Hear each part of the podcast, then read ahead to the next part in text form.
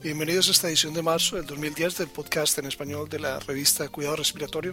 Soy el doctor Rubén Darío Restrepo, profesor en el Departamento de Terapia Respiratoria de la Universidad de Texas en San Antonio y miembro del comité editorial de la revista Cuidado Respiratorio. Este resumen llega a ustedes gracias a la colaboración de mi gran amigo, el licenciado Gustavo Holguín, kinesiólogo fisiatra del Hospital Juan P. Garrahan de Buenos Aires, Argentina y Fellow Internacional de la Asociación Americana de Terapia Respiratoria. Este es el resumen de este mes. Valor pronóstico de la fracción de espacio muerto o VDBT durante fase temprana e intermedia del SRA escrito por Rorich y colaboradores.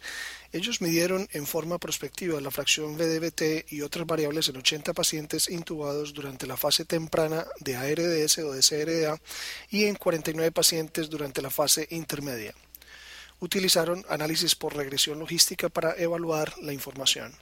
El principal resultado a evaluar fue mortalidad hospitalaria. En ambas fases, la fracción BDBT estuvo independientemente asociada con un más alto riesgo de fallecer.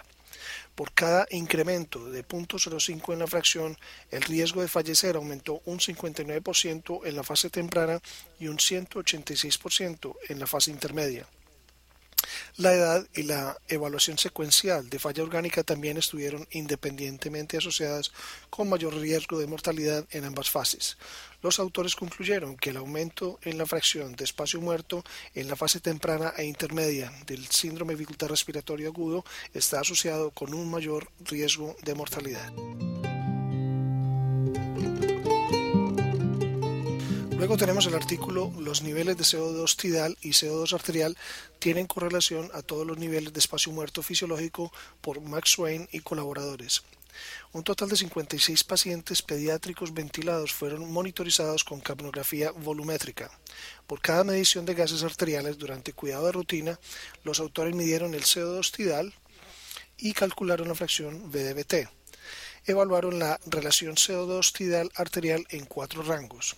BDBT fue igual o menor de 0.4 en el 25% de las medidas, de 0.41 a 0.55 en el 32% y entre 0.56 y 0.7 en el 31% de los pacientes.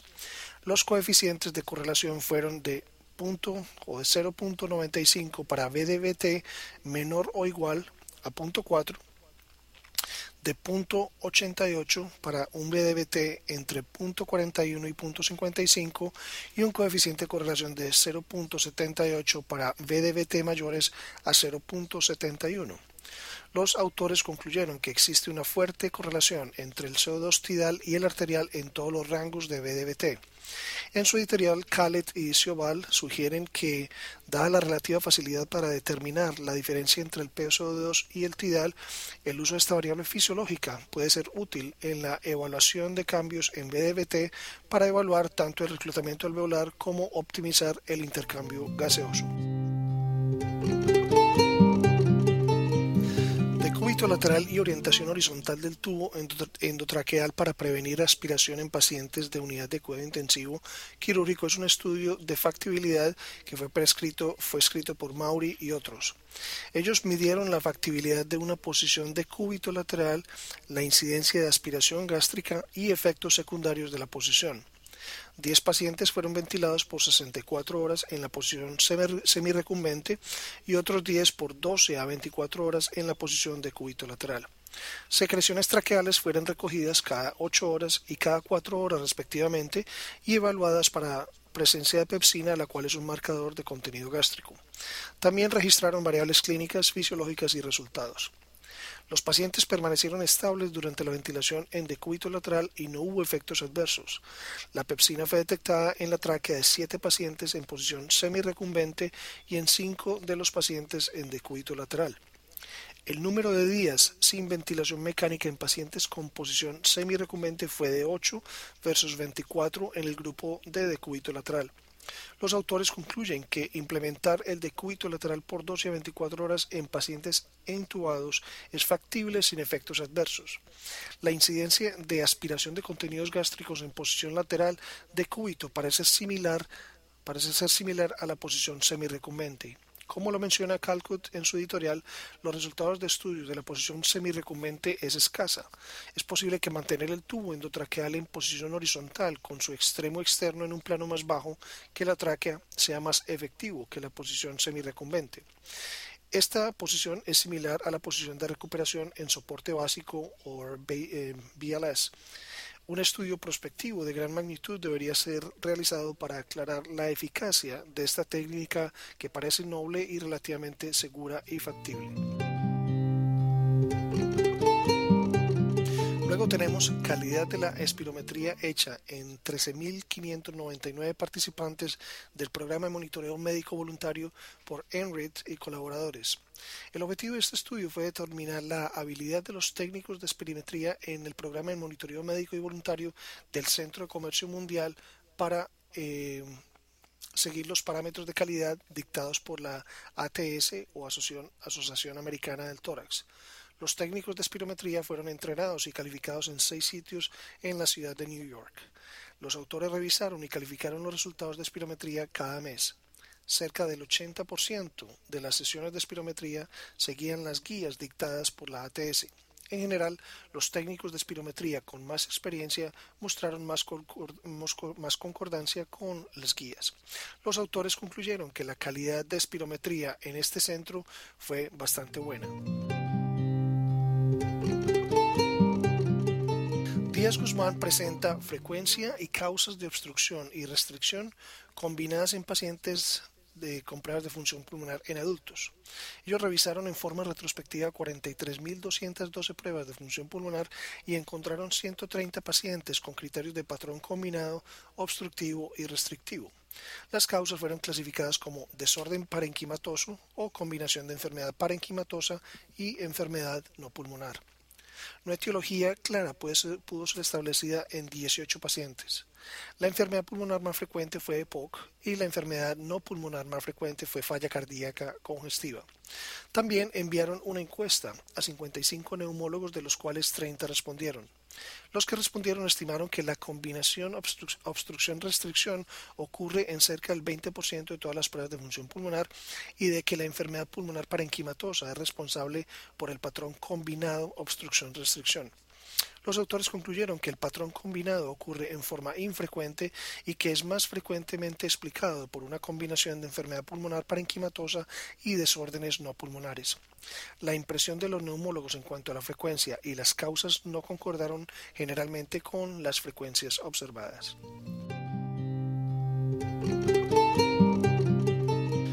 Evaluación de la función de una pila o batería en cuatro modelos de ventiladores por eh, Blakeman y colegas. Ellos evaluaron la duración de, la operación de una pila interna de cuatro ventiladores, el Evita XL, el, Puritan Bennett 840, 40, el Avia y el Servo 300 los evaluaron con volumen y presión controlados y con 0 y 20 centímetros de agua de PEP e o PIP. En forma aleatoria seleccionaron y evaluaron 6 Evitas XL y 4 Servos 300 para determinar la variabilidad de la duración de la pila entre ventiladores del mismo modelo. Los parámetros de ventilación fueron idénticos a las pruebas previas y la fracción de oxígeno fue de 60% con 5 centímetros de PIP.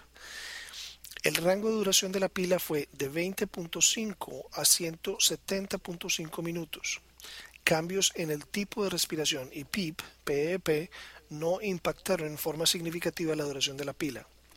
Entre los ventiladores del mismo modelo, el rango de duración de la pila fue de 5 a 69 minutos.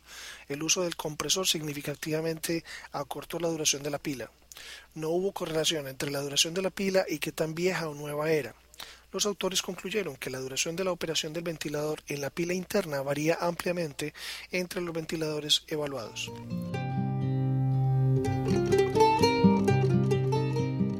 Conocimiento de la deficiencia de alfa-1 en tripsina entre los internistas y terapistas respiratorios y resultados de una encuesta es escrito por Talierzo y colegas. Ellos evaluaron el conocimiento de la deficiencia de alfa-1 antitripsina utilizando un cuestionario de 30 preguntas en Internet distribuido en la en Cleveland Clinic.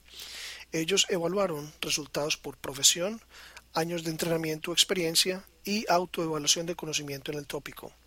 De los 332 invitados, 202, 61%, respondieron, de los cuales 165 o 50% dieron respuestas completas, 95 terapistas y 66 médicos. El porcentaje promedio de respuestas correctas fue del 54% para los médicos y 52% para los terapistas. Los resultados no cambiaron entre internistas cuando fueron evaluados por su especialidad o educación posgrado. Los terapistas respiratorios o terapeutas respiratorios que se graduaron de un programa de cuatro años tuvieron unos resultados promedios más altos que, aquellos que se graduaron de un programa de dos años. Aquellos que respondieron que eran conocedores del tema tuvieron los resultados más altos independiente de la profesión. Los autores concluyen que los resultados indican un conocimiento realmente limitado acerca de la eficiencia de alfa-1 en antitripsina entre médicos y terapistas respiratorios. El próximo artículo es de Johnston y colaboradores, Factores de riesgo en infantes con bronquiolitis severa. Este fue un estudio prospectivo observacional de infantes con bronquiolitis severa quienes fueron considerados listos para extubación. Los autores calcularon presión aérea media e índice de oxigenación. Antes de la extubación midieron frecuencia respiratoria, volumen corriente, índice de respiración superficial, presión pico y, balance de fuerza-carga.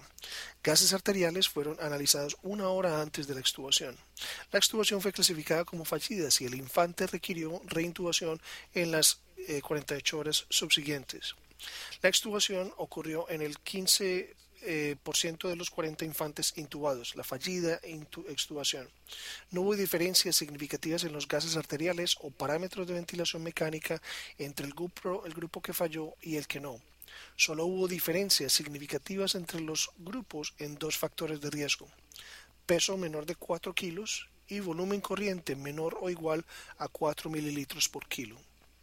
Variables con una gran área bajo la curva eh, ROC fueron volumen minuto menor o igual a 0.8 mililitros por kilogramo por minuto y una presión pico menor o igual a 50 centímetros de agua.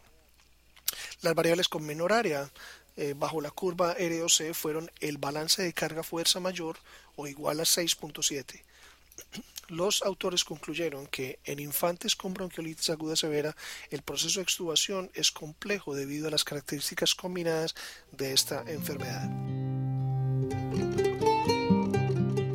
Correlación entre el porcentaje volumen minuto y el trabajo respiratorio durante ventilación de soporte adaptada o ASB en pacientes con falla respiratoria es escrito por Wu y colegas. Los autores estudiaron 22 pacientes hemodinámicamente estables con falla respiratoria que estaban en ventilación con soporte de presión o presión de soporte. Luego los cambiaron a ASB e iniciaron con 100% de volumen minuto. Luego aumentaron el porcentaje de volumen minuto 10% cada 5 minutos hasta que de una a tres respiraciones mandatorias aparecieron y lo denominaron el, target o el ASB blanco. Luego evaluaron dos volúmenes eh, minutos adicionales, 20% por debajo y por encima del ASB blanco o predeterminado. Al final de cada periodo de 10 minutos midieron variables respiratorias, el producto presión-tiempo, la presión de oclusión de la vía aérea a punto, a punto 1 segundos después del comienzo del flujo inspiratorio y notaron que en 82% de los pacientes el volumen minuto al utilizar 100% fue mayor que el blanco que se tenía. El promedio de volumen minuto al ASB blanco fue de 165% y fue asociado con un 40% de reducción del producto presión-tiempo y la presión de oclusión a 0.1 segundos, pero el volumen minuto no cambió. En el ASB blanco o el target, los seis pacientes con EPOC tuvieron una medida, una media de presión de oclusión aérea al 0.0 segundo, 0.1 segundos más baja que los 16 pacientes que no tenían EPOC. Los autores concluyeron que el parámetro de volumen minuto al 100% frecuentemente asociado con menor trabajo respiratorio en pacientes con falla respiratoria. El caso de este mes es de Walsh y colaboradores que describen eh, distrés respiratorio asociado con la respuesta inadecuada de flujo ventilatorio en un neonato con hernia diafragmática congénita. El caso de enseñanza es por eh, Tulsinska y Fleischmann y describe un caso de tuberculosis abdominal como una causa inusual de dolor abdominal. Los esperamos el próximo mes. Para recibir el contenido tanto de esta edición de la revista como de las pasadas, visite nuestra página web www.rsjournal.com y allí podrá suscribirse para recibir los podcasts de las próximas ediciones.